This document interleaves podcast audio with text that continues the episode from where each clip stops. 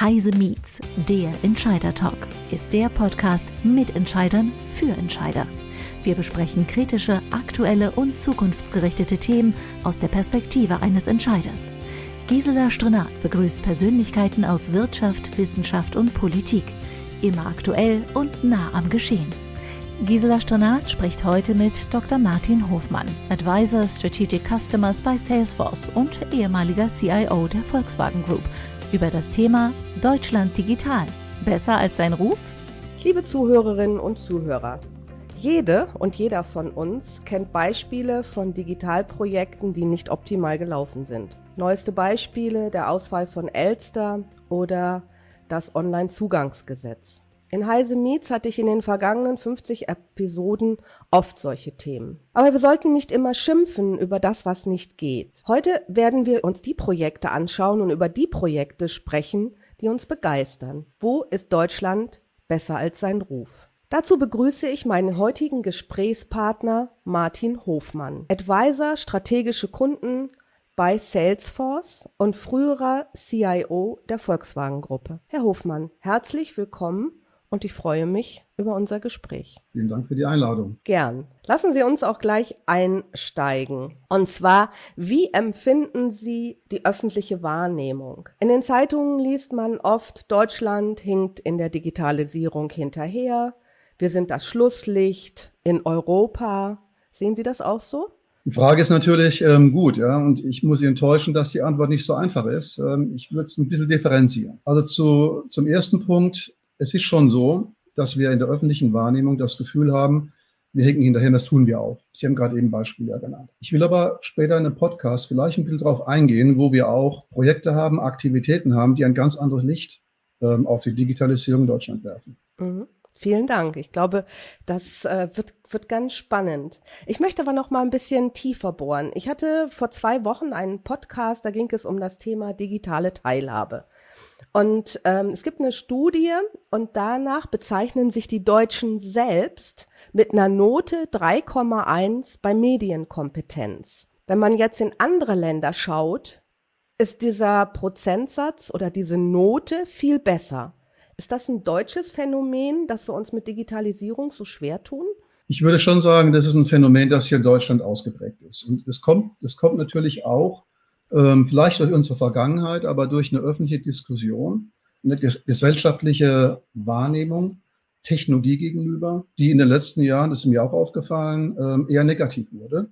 Äh, wo man mehr die Gefahren sieht als, äh, als die Chancen. Ein Beispiel ist ja nur am Supermarkt, wie oft, wie oft sind Leute vor mir, die einen Geldbeutel rausholen und äh, mit, mit Schein und Münzen bezahlen, nicht mit der Kreditkarte. Und das ist in Spanien, meiner zweiten Heimat, undenkbar. Ja, da ist der kleinste Betrag. Und das ist so ein Beispiel, vielleicht so eine, so eine Geisteshaltung, die sich so breit gemacht hat, ähm, mit der wir zu tun haben. Mhm. Ja, bin ich absolut bei Ihnen. Sehe ich auch so. Wir tun uns schwer, dieses äh, Thema digital anzunehmen. Aber ganz ohne kritische Betrachtung geht es in so einem Podcast natürlich auch nicht.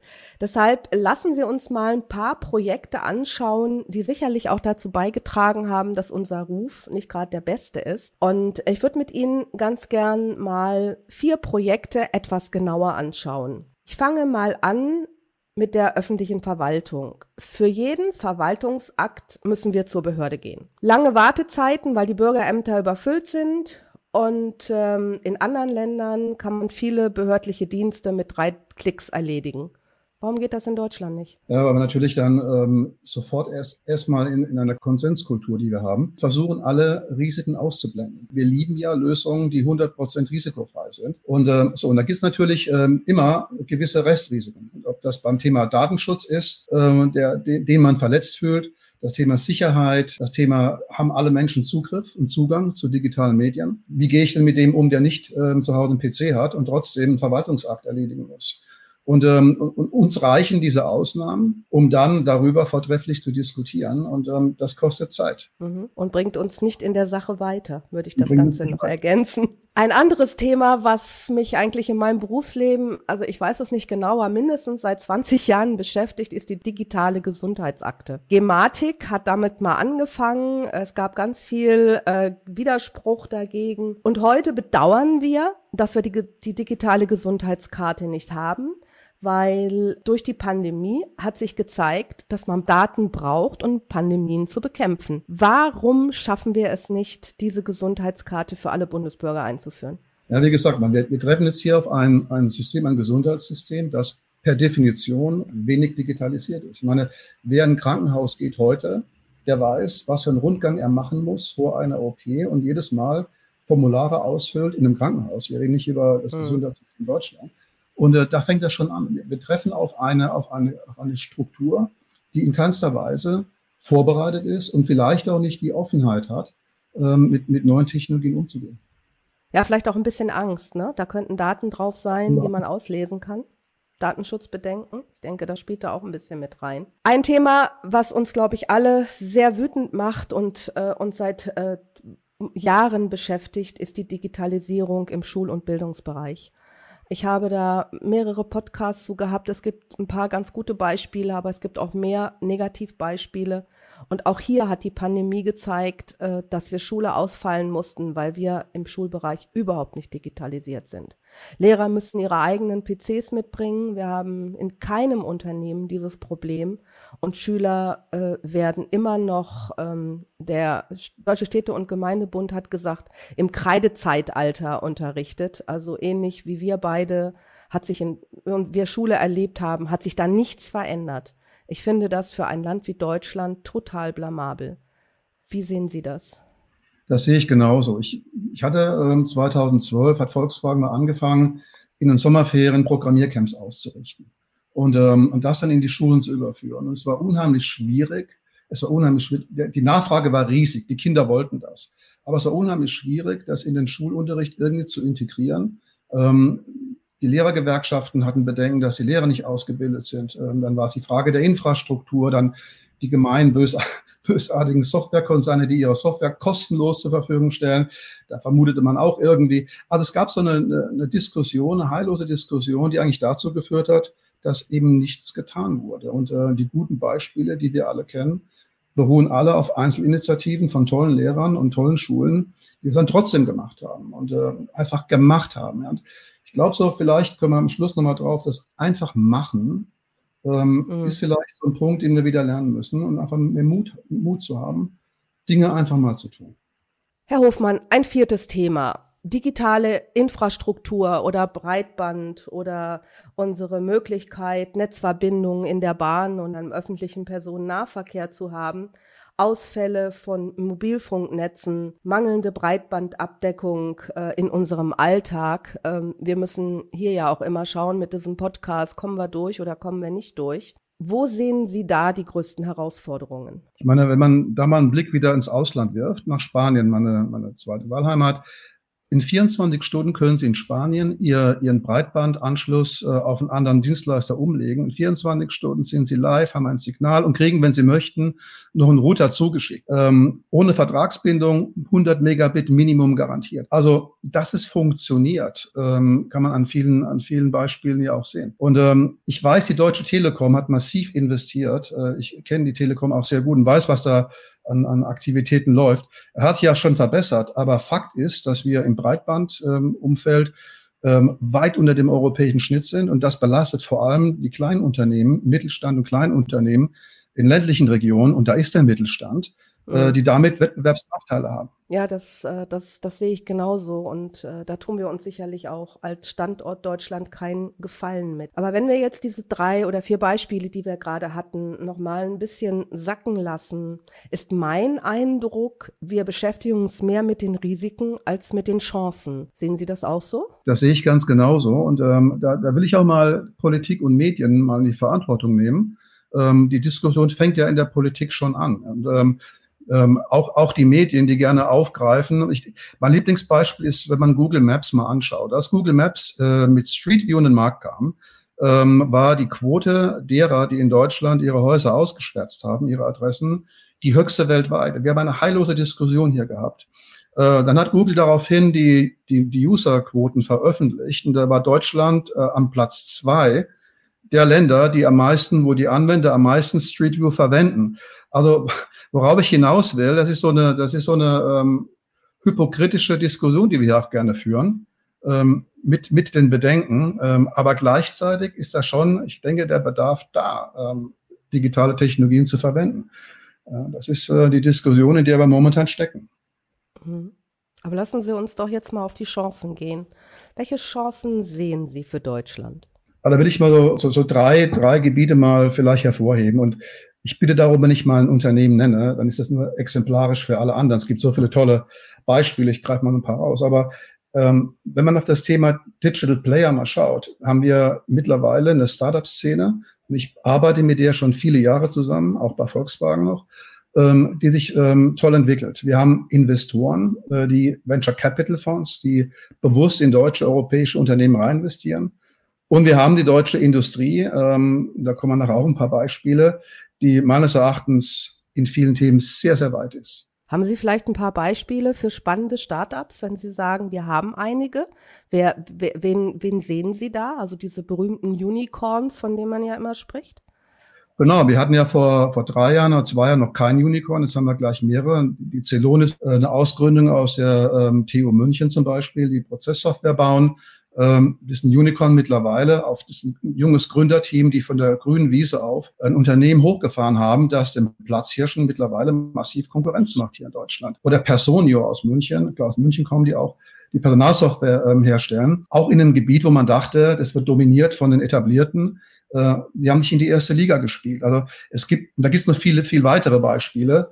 Ähm, die, das waren jetzt die, die Unicorns, aber ähm, in, in, ein, allen Gebieten entstehen momentan ähm, im Deep Tech-Umfeld vor allem äh, deutsche Startups, die Hoffnungsträger sind. Der französische Präsident Emmanuel Macron will führende Technologiekonzerne in Europa aufbauen. Sein Ziel ist es, bis 2030 mindestens zehn europäische Tech-Konzerne mit einem Umsatz von mehr als 100 Milliarden Euro zu haben. Aktuell gibt es in Europa erst drei Unternehmen, die hier stehen. Was meinen Sie? Werden auch deutsche Unternehmen und Start-ups davon profitieren? Ja, ich denke schon. Alles, alles, was an Kapital zufließt, ist, ist erstmal positiv. Was ich aber denke, was mindestens genauso wichtig ist, und da geht der Blick Richtung ähm, ähm, Politik, Rahmenbedingungen schaffen für Start-ups in der Gründung. Meine, ein Unternehmen zu gründen muss mit drei Klick möglich sein, so wie auf Malta, so wie ein Einkauf bei Amazon und nicht der bürokratische Akt, den wir haben. Ähm, das zweite ist auch die ganze Unterstützung der, der Startups mit, ähm, mit, mit Fördermitteln, mit ähm, am Arbeitsmarkt. Ähm, Arbeitsmarktgesetze müssen angepasst werden. Es muss einfach flexibler werden, um den jungen Unternehmen die Chance zu geben, äh, mitzuhalten mit allen anderen in Europa oder USA. Wie sehen Sie denn Technologien? Fangen wir vielleicht mal mit KI an, was ja eine Technologie ist, die sehr viel verändern wird. Ich hatte gestern einen Podcast zum Thema Assistenzsysteme, Bots und digitale Zwillinge. Ähm, also Digitalisierung ohne KI ist heute fast undenkbar. Sehen Sie in dem Umfeld auch ein paar spannende Unternehmen in Deutschland oder sind die hauptsächlich in China und USA? Also es gibt unheimlich viele spannende Unternehmen. Ich will mal eins rausgreifen, das habe ich gerade vor ein paar Tagen kennengelernt, mir angeschaut. In Berlin der sogenannte AI oder AI Campus. Und die Idee ist von einem jungen Gründerteam, die haben Geld eingesammelt und ähm, mit einem, äh, mit, damit finanzieren die äh, Themenstellungen und bringen Gründer und Themen und Geld zusammen. Das Ganze in einem Campus, wo auch die, die Firmen, die kleinen Startups unter einem Dach zusammenleben. Und ähm, das finde ich so ein tolles Beispiel, weil da geht es nicht nur um ein Unternehmen, sondern ein ganzes Ökosystem, das da aufgebaut wird, das äh, unterstützt wird mit, mit Kapital, mit Know-how, mit Räumlichkeiten, also alles, was man so braucht, mit, mit, mit Gründungs, ähm, äh, Gründungssupport. Und ähm, das hat mich sehr beeindruckt. Und es sind ganz verschiedene Firmen, die da verschiedene Themen äh, bearbeiten, zum Beispiel Erkennung von Tumor in, in ähm, MRT-Darstellungen mit künstlicher Intelligenz bis hin zu ähm, Algorithmen, die gebaut werden für ähm, äh, Unternehmen im Einzel im Großhandel. Also das ist eine ganz breite ähm, Summe von Firmen, die sich da in einem Dach äh, entwickeln. Und das fand ich also ähm, sehr, sehr, sehr beachtlich, ein tolles Konzept. Mhm. Wenn wir jetzt über KI sprechen, müssen wir natürlich auch über das Thema Quantencomputing sprechen, weil wenn wir wirklich in, in den nächsten Jahren äh, Digitalisierung schneller und in Echtzeit machen wollen, kommen wir sicherlich an Quantentechnologien nicht vorbei. Hier sind auch eine Menge deutsche Fördergelder reingeflossen und es ist auch noch so eine Core-Technologie. Was meinen Sie, wo stehen wir da in Deutschland?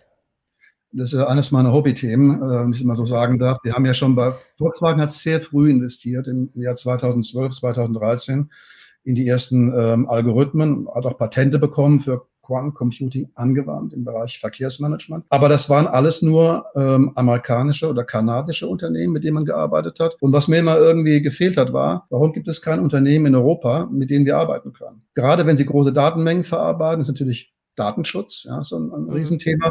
Und da ist es schon gut, wenn die Technologie ähm, vor der Tür mehr oder weniger genutzt wird. Und was noch dazu kommt, in der Quantenphysik ist Deutschland mit weltweit führend. Wir haben mit die besten Wissenschaftler im Bereich Quantenphysik, ähm, vielleicht mit England ähm, äh, auf Augenhöhe und ähm, aber nicht weit hinter, hinter den USA, wenn überhaupt.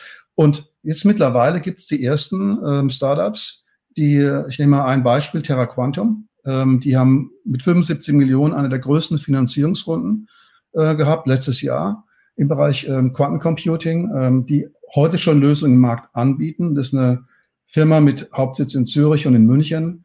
Äh, deswegen nehme ich hier so mit rein in, in unsere Umgebung. Aber das ist ein Unternehmen, das beweist äh, mit, mit toller Technologie, äh, dass man heute schon ähm, Dinge bewegen kann und, und nicht unbedingt in die USA fliegen muss, äh, um die Technologie dort zu kaufen.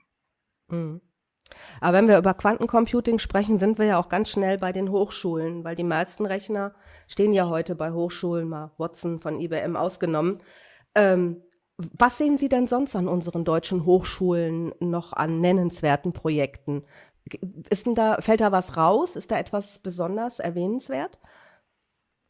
Also was natürlich jetzt äh, immer mehr ähm, Fahrt aufnimmt, und das, das finde ich äh, beeindruckend, ist die Gründerszene aus der Hochschule heraus dass also junge Absolventen, Forscher ähm, eigene Unternehmen gründen und eine Idee mitnehmen. Das ist momentan extrem. Also ich hab, das kriegt das gerade mit beim Thema ähm, Batterietechnologie, Elektrotechnologie, Mobilität. Ähm, und da ist so ein, ein äh, Beispiel ist das Unternehmertum der TU München, ähm, Professor äh, Schönberger.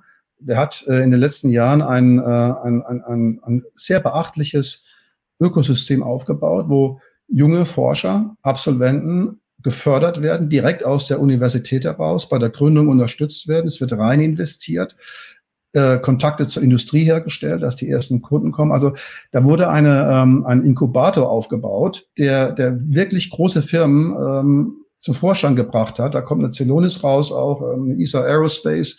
Also viele Firmen, über die wir heute lesen, haben da ihren Ursprung. Das ist für mich so ein Paradebeispiel. Und zur Nachahmung äh, willkommen, was in Amerika gang und gäbe ist, ähm, mhm. beweist, wie erfolgreich das in Deutschland sein kann. Und, und das Unternehmertum, finde ich, aus meiner Beobachtung, spielt in der ersten Liga auch international mit. Mhm. Das ist ein sehr schönes Beispiel, aber jetzt muss ich doch noch mal ein bisschen äh, da drin rumbohren. Ich habe letzte Woche ein, eine Konferenz virtuell besucht und da war unter anderem auch unserer, man muss sagen, noch Staatssekretär Herr Sattelberger aus dem Forschungsministerium und ähm, da hat der Moderator die gleiche Frage gestellt wie ich jetzt. Und dann hat Herr Sattelberger gesagt, ja, wenn man sich die Hochschulszene in Deutschland anguckt, da muss man feststellen, dass von acht Professoren eigentlich sechs nur an, an dem Forschen interessiert sind und wir kriegen diese, diese ganze Forschungsarbeit nicht auf die Straße und nicht in echte Anwendungen umgesetzt. Ist das auch Ihr Eindruck? Ja gut, das ist ein traditionelles Problem der, der, der Wissenschaften. Wie, wie komme ich von, von einem Forschungsergebnis in ähm, in, in umsetzbare Produkte. Ich, ich glaube, das ist ein, ein Langläuferthema in Deutschland. Das haben wir auch. Und umso wichtiger, umso wichtiger sind diese Initiativen wie so ein Unternehmertum, die es dann schaffen, aus Forschungsarbeit Produkte entstehen zu lassen, die dann im Weltmarkt, im Weltmarkt äh, sich behaupten können. Und ähm, wir werden die, die, die hervorragenden Professoren bitte nicht von der Arbeit abhalten. Die sollen weiter ähm, tolle ähm, wissenschaftliche Arbeiten hinbekommen. Aber genauso wichtig ist es jetzt, und da hat er recht, dass man parallel dazu Strukturen schafft, dass diese, dass diese Forschungsarbeiten dann ja in Produkte und irgendwann in, in Umsatz münden. Ja, in, in, in Umsatz und Produkte, das ist, ein, ist auch wieder ein sehr schönes Beispiel. Sie haben eben gesagt, wir müssen auf den Weltmarkt schauen. Also solange ich mich mit dem Thema beschäftige, hofft Deutschland und auch die Politik, dass wir Unternehmen in Deutschland aufbauen, die am Weltmarkt äh, wirklich Bestand haben. Guckt man jetzt mal in, in, das, in die IT, äh, nur in den IT-Bereich, mal Maschinenbau und so außen vorgenommen, fällt mir da an Weltunternehmen eigentlich immer nur die SAP ein. Wie schaffen wir es, weitere große Unternehmen aufzubauen? Was fehlt in Deutschland? Was, was brauchen wir? Brauchen wir Geld? Was, was, was brauchen wir, um, um und große Unternehmen, Sie haben vorhin gesagt, Unicorns haben wir, äh, um, die, um die größer zu machen?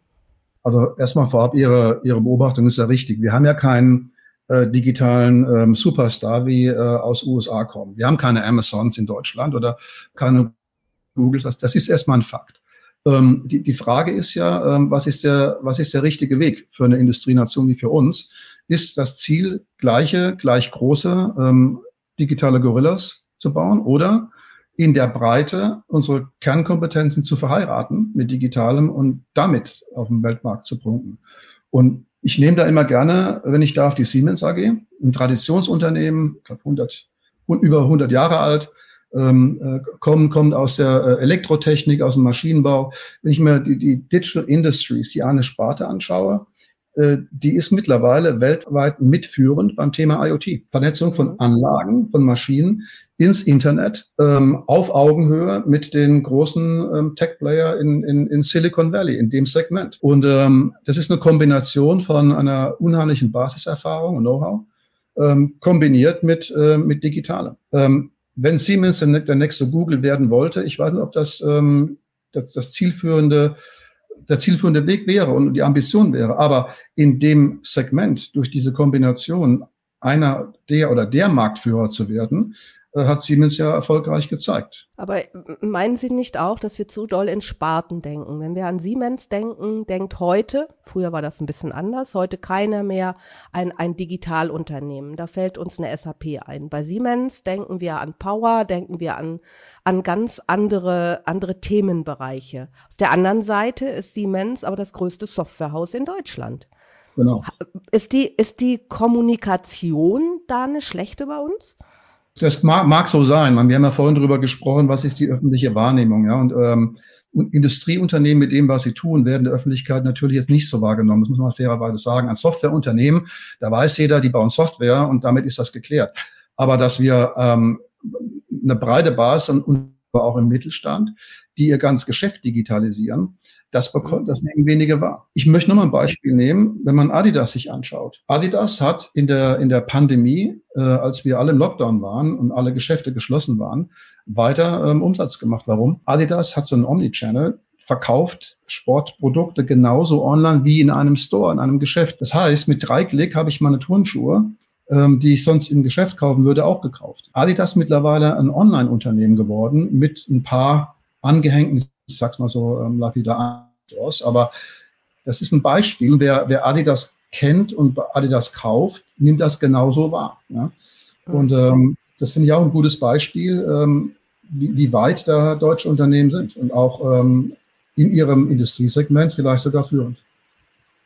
Also ich glaube, Adidas ist ein sehr schönes Beispiel, dass es, dass man auch in einem großen Konzern sich sehr schnell verändern kann und Dinge äh, umsetzt. Aber warum ist das so ein Ausnahmebeispiel. Warum schaffen wir es nicht, diese Schnelligkeit auf die Straße zu bringen, wie zum Beispiel China und die USA? Warum sind wir in vielen Dingen so behäbig? Jetzt kommen wir nochmal zurück zu Beginn auf unsere Diskussion mit der, mit der ähm, gesellschaftlichen Diskussion. Wir haben, wir haben vielleicht, vielleicht ein bisschen verlernt, für die Chance mit 80 Prozent Lösungen zufrieden zu sein. Wir haben immer den Anspruch, es allem und allen recht zu machen zehnfach juristisch abgesichert, äh, den Datenschutz 15 Mal erfüllt. Also da gibt es schon, da gibt es schon so eine, eine, eine, Grund, eine Grundhaltung, die, die bremst. Und da kann man China vorwerfen, was man will, gesellschaftlich, aber da ist äh, aus der Bevölkerung ein ganz anderer Zugang zu der Akzeptanz des Digitalen vorhanden. Da akzeptiert man, dass Fotodaten aufgenommen werden und ich damit ähm, mit abgelegtem Bild von mir im Supermarkt zukünftig nicht mehr zahlen muss. Es wird automatisch mein Gesicht erkannt, die Zahlung ist erfolgt.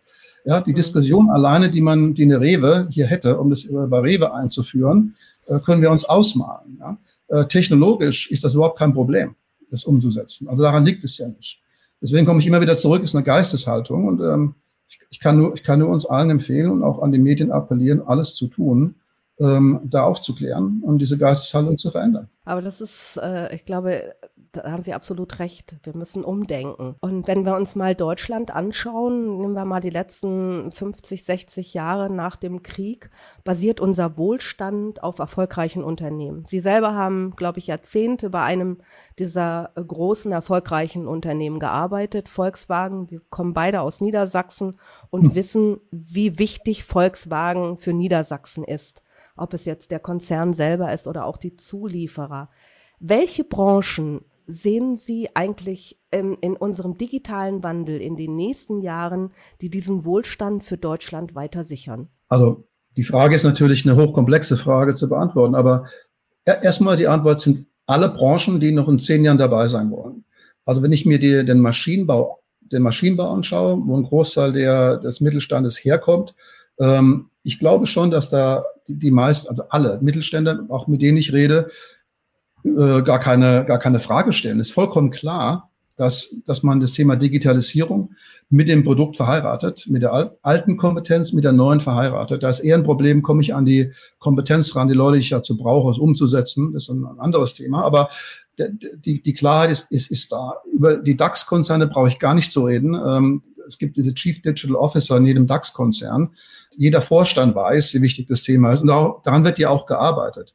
So, von daher glaube ich schon, dass äh, es für jedes Unternehmen relevant ist. Und eine Adidas ein Beispiel, hätte Adidas nicht online äh, verkaufen können, wer weiß, wo durch die Pandemie Adidas heute stehen würde. Die Geschäfte waren eineinhalb Jahre geschlossen. Und ähm, ich habe das mitbekommen, auch bei, äh, ich musste mir zwei Autos kaufen, als ich bei Volkswagen ausgeschieden bin. Ich konnte mir kein Auto kaufen. Die Autohäuser waren zu. Es gab nur ein, ein Autohersteller, der mir erlaubt hat, online ein Auto zu bestellen, zu konfigurieren, zu bezahlen. Und zwei Wochen später war das Auto vor der Tür. Also von daher, ich denke, jedes Unternehmen muss sich die Frage stellen, wo bin ich, wenn ich eben nicht online bin in fünf Jahren? Und ähm, die Existenzfrage muss, müssen Unternehmen alle beantworten. Und ich denke, die haben sie auch beantwortet. Wir hatten gerade in unserer vorigen Frage über das Thema Wohlstand geredet. Dieser Wohlstand ist natürlich auch immer abhängig von Geld. Nun ist in Deutschland sehr viel Wagniskapital und Investitionsgeld unterwegs. Also ich glaube, Geld ist im Moment nicht wirklich äh, das Problem. Wird es vielleicht falsch investiert? Wie sehen Sie das? Also die Frage zu beantworten kann man ja von verschiedenen Richtungen kommen. Wenn ich mit den Gründern rede momentan, den Startups, die sagen mir, es ist eigentlich kein Problem, Geld zu bekommen, sondern die Frage ist, das richtige Geld zu bekommen. Die suchen also alle ähm, nicht nur die Euros, sondern auch Investoren, die mehr mitbringen, die Kontakte mitbringen, die mit unterstützen, die beim Vertrieb mithelfen, die Türen aufmachen, die Dinge beschleunigen, vereinfachen. Also die, die Startups sind in der Situation, ähm, dass sie eher, eher Partner wollen und suchen, die, das ist eine ganz interessante Diskussion. Ähm, Geld spielt nicht mehr so die Rolle, sondern wer hilft mir, äh, erfolgreich zu sein? Und das ist mhm. vieles. Ja? Und ähm, das zweite Thema ist, wenn ich aus Sicht der Investoren drauf schaue, ähm, vollgefüllte ähm, Venture Funds, äh, denen einfach die Kandidaten fehlen. Und das ist natürlich jetzt diese, die Chance, ähm, wenn ich mal zurück an die Uni München gehe, als junger, als junger ähm, Absolvent, Wissenschaftler, den Mut zu haben, den Sprung zu machen ins Unternehmertum, als, Unter als Unternehmer zu werden, ähm, wissend, Geld ist da, äh, mir die zu suchen, die mir am meisten ähm, Mehrwert liefern, die Investoren, die Türen aufmachen, wie gesagt, die, die beim Produkt mithelfen, mit die mitarbeiten am Unternehmenserfolg. Ähm, ich glaube, das ist momentan eine, eine extrem gute ähm, Situation. Ich klammere aus die Weltwirtschaft steigende Zinsen. Man spürt momentan, dass Investoren zurückhaltend werden, ähm, auch im Venture Capital Umfeld eher ein bisschen abwarten. Aber das ist eine, eine Erscheinung zur Zeit, wenn man die mal rausnimmt, glaube ich schon, dass der Zeitpunkt momentan ähm, der, der, der perfekte ist. Und man mhm. muss auch sagen, Venture, also investieren in junge Startups ist Risikokapital. Das kann bis komplett auf Null abgeschrieben werden. Und es gibt Chancen daraus, ein, ein Multiple zu generieren. Aber die Renditen sind zumindest mal unabhängig vom Zins. Es gibt so wenige Investitionsmöglichkeiten zurzeit, die vom Zins unbelastet sind. Die, die Venture Capital Szene ähm, ist vom Zins momentan eigentlich wenig belastet, weil die Firmen werden bewertet nach ihrem Wert, den sie als Produkt generieren und an den Markt bringen. Also ist das auch keine Blockade. Lassen Sie uns zum Abschluss nochmal zusammenfassen. Wo sehen Sie im Moment den größten Handlungsbedarf für erfolgsversprechende Projekte in Deutschland im Umfeld der Digitalisierung? Was muss passieren und wer muss was in die Hand nehmen? Also am dringendsten sehe ich, was Sie eingangs ja schon ähm, erwähnt hatten, das Thema öffentliche Verwaltung und zwar digital heißt nicht nur, dass ein Computer steht, sondern dass Abläufe massiv vereinfacht werden. Unternehmensgründungen 24 Stunden, ähm, Breitbandbeantragung ähm, in, und Lieferungen 24 Stunden. Diese Schnelligkeit, Technologie dazu nutzen, dass die Menschen spüren, dass es einen Vorteil bringt. Und der größte Vorteil, meiner Meinung nach, wenn man mit Leuten redet, ist, es dauert alles ewig lang, ist kompliziert. Wenn man jetzt Lösungen anbietet, die schnell sind und unkompliziert, die es einfach machen, und das flankiert mit einer guten Medienarbeit, die auch solche Beispiele mal hervorheben. Druck auf die Politik, Digitalressort nicht nur für die Zeitungen zu haben, sondern sich auch Ergebnisse liefern zu lassen. Ich glaube schon, dass das dann ähm, äh, Bewegung auch in die Gesellschaft kommt, weil der Mensch nichts mehr schätzt als, ähm, äh, als Erfolg. Ja? Und wenn man sieht, Dinge gehen besser und einfacher, wird es keinen geben, der das nicht will. Und einfach machen, hatten Sie vorhin im Gespräch und gesagt. Einfach machen, genau. Und vielleicht auch den Mut zu haben, mal ins Risiko zu gehen, auch ins Persönliche. Äh, wenn man mal eine Entscheidung trifft für eine Lösung und es hinterher dann irgendwie Korrekturen und Änderungen gibt, dann ist das halt so. Und äh, nicht sofort als persönliche, persönlichen Weltuntergang ähm, äh, hm. zu empfehlen. Also diesen Mut zu haben, einfach mal zu machen. Ich glaube, das, das ist ganz wichtig. Ähm, nicht zu vorsichtig zu sein. Das hatten wir ja vorhin auch im Umfeld der öffentlichen Verwaltung. Wir sehen immer nur die Probleme und nicht die Chancen. Herr Hoffmann, vielen Dank für das positive Gespräch. Vielen Dank für das Mutmachen.